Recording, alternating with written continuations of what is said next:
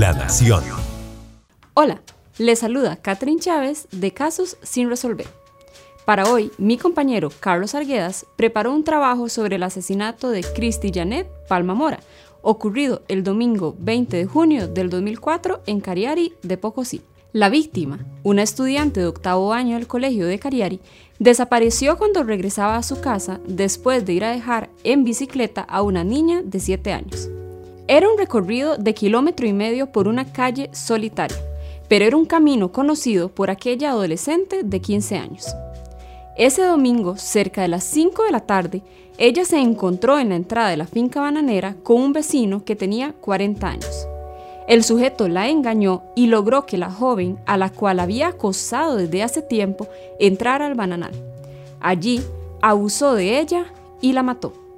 Los padres de Christy no sospecharon nada anormal la noche del domingo, porque la menor acostumbraba a quedarse donde su hermana Nidia, quien vive en la comunidad del Progreso. Fue hasta el lunes a las 10 de la mañana que se dieron cuenta que Christy estaba perdida. La angustia se apoderó de la familia y fue cuando empezaron con la búsqueda. El cuerpo apareció el martes poco después de las 9 de la mañana. Estaba desnudo, cubierto por vástagos, hojas de banano y en estado de descomposición por el calor y la humedad de la zona. Eso hizo que en la autopsia no se pudiera establecer la causa ni la manera de muerte. Testigos revelaron que observaron ese mismo domingo al vecino de 40 años, cerca del lugar donde apareció el cuerpo, y por tanto la policía lo detuvo. El sospechoso fue sometido a exámenes para conocer su ADN y compararlo así con los elementos pilosos hallados en el cuerpo de la joven.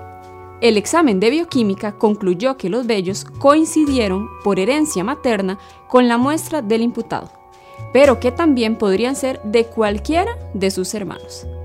Esa conclusión hizo que la fiscala Juliana Vallecillo Alfaro estimara que existía una duda razonable a favor del sospechoso que impedía someterlo a un juicio.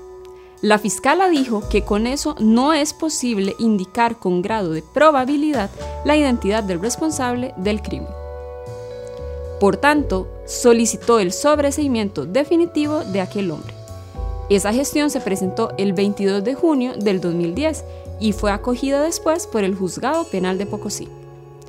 Ahora, 17 años después, Nidia Palma Mora, una hermana de la colegiala, todavía lamenta los desaciertos investigativos. Ella comentó estar decepcionada y que sentía que la justicia no se aplicó, porque si Christie hubiese sido hija de gente, ya sea adinerada o familiar de algún diputado, la policía le hubiera puesto más entusiasmo y más interés y que el imputado estaría en la cárcel. Así el sufrimiento hubiese sido menor. La acción penal ya prescribió y por tanto el crimen de Cristi Palma quedó en la impunidad. Muchas gracias por acompañarnos, lo esperamos la próxima semana con una entrega más de Casos sin resolver.